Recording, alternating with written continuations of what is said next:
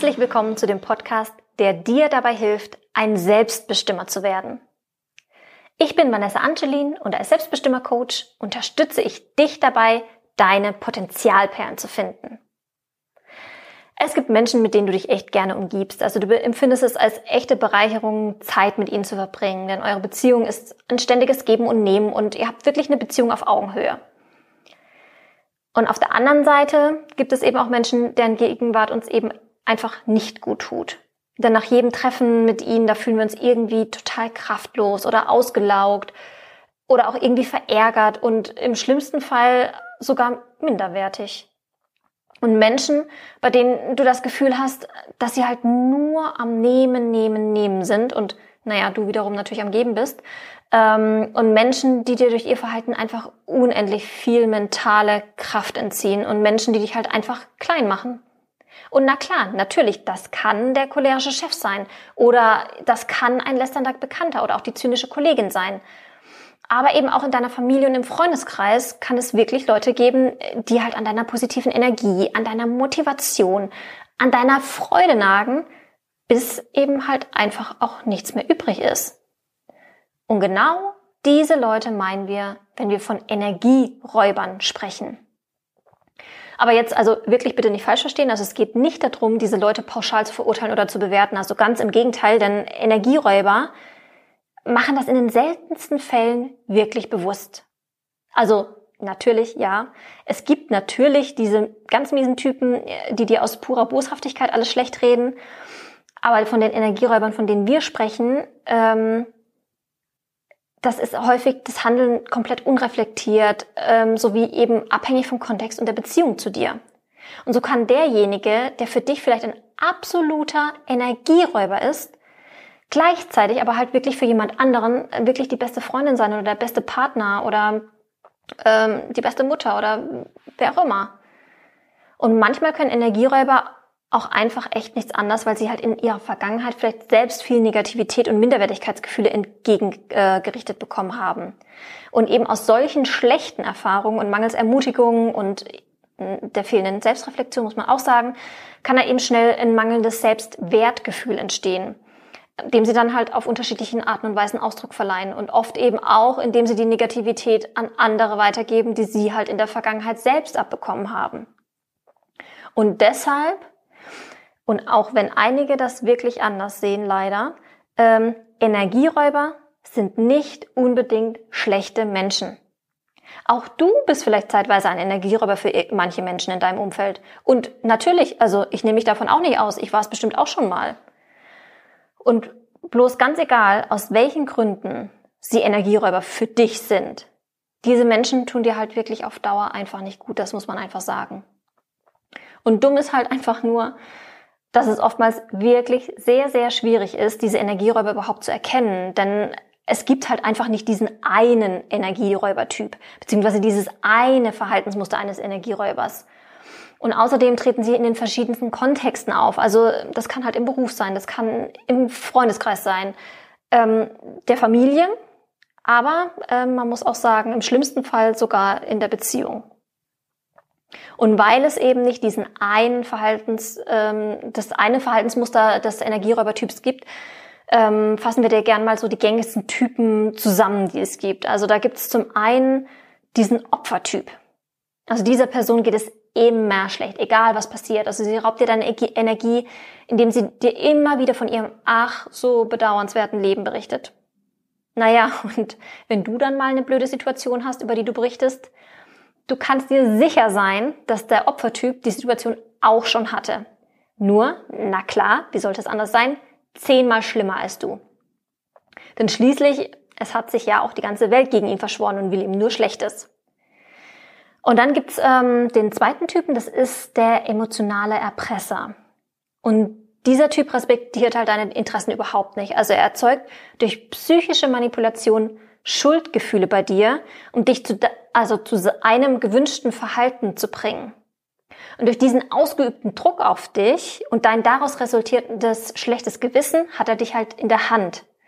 Und du findest dich halt dann in einer Situation wieder, in der du eigentlich überhaupt nicht sein willst. Und du kannst dir schon denken, also diese Masche funktioniert halt umso besser, je enger die Beziehung zu dir ist. Und deshalb ist ähm, dieser emotionale Erpressertyp oftmals in der Verwandtschaft zu finden oder eben unter engen Freunden. Oder auch ähm, der eigene Partner ist auch oftmals ein emotionaler Erpresser. Dann gibt's ähm, den ich-bezogenen Menschen, also den ich-bezogenen ähm, Typen. Und da dreht sich alles nur um sie. Also es geht um ihren stressigen Alltag, um ihre tolle Beziehung, um ihre finanziellen Nöte, um ihren tollen Urlaub und, und, und. Also die ganze Welt dreht sich nur um sie und das teilt diese Person halt einfach auch gerne und jederzeit und überall mit.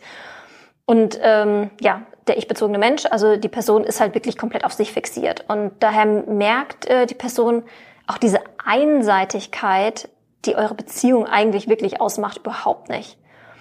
Und da muss ich sagen, ähm, da weiß ich leider nur allzu gut, von welchem Verhaltensmuster ich da spreche, denn ich hatte echt in der Vergangenheit so viele dieser ich-bezogenen Menschen in meinem Umfeld.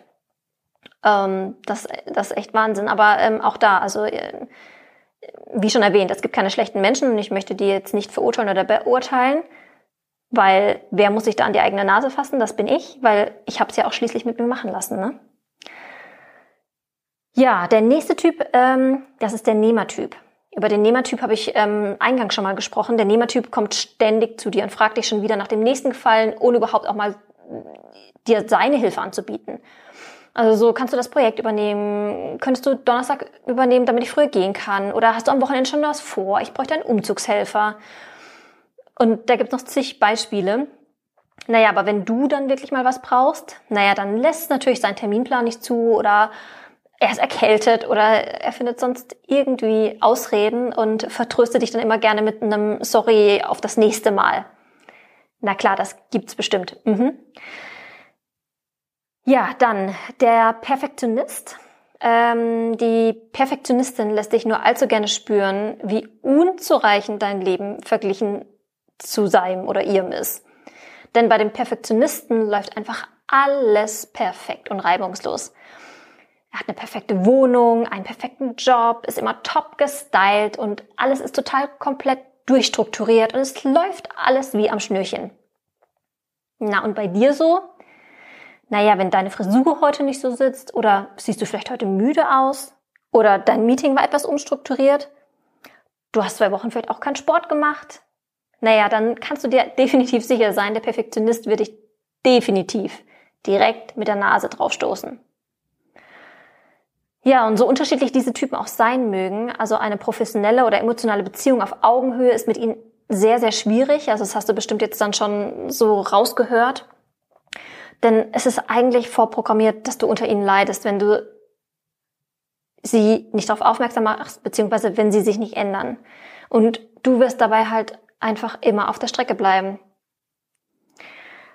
Und hast du dann vielleicht schon jetzt, wenn du das gehört hast, den ein oder anderen Energieräuber in deinem Kopf, der in deinem Umfeld lauert, der irgendwie einen Riecher dafür zu haben scheint, dir die Laune zu verhageln? Hm. Falls ja, dann ist es jetzt erstmal wichtig zu verstehen, dass es nicht reicht, einfach sauer auf diese Person zu sein. Also zwäng dich jetzt bitte nicht selber in die Opferrolle. Denn wie schon mehrfach erwähnt, diese Person kann nicht unbedingt etwas dafür.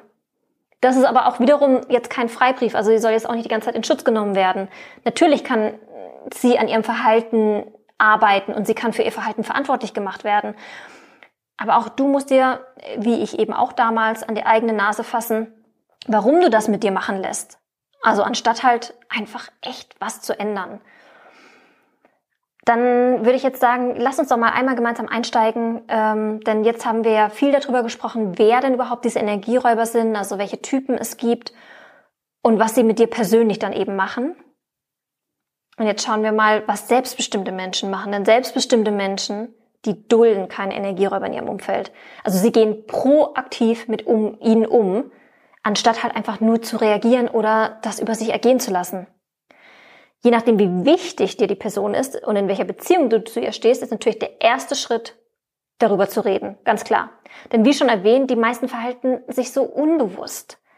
Das heißt, wenn du mit ihnen klar und deutlich, und das ist ganz wichtig, dass du es wirklich deutlich machst, denn anders wird es bei ihnen auch nicht ankommen, über die Problematik und die Einseitigkeit, die du in eurer Beziehung siehst, halt einfach sprichst, dann ja, kann das für einige ein Schock sein, der aber wiederum eine positive Veränderung dann in Gang setzt. Und vorausgesetzt ist natürlich, diese Person liegt auch etwas an dir und sie sieht ein, dass ihr Verhalten dich verletzt oder halt dir geschadet hat.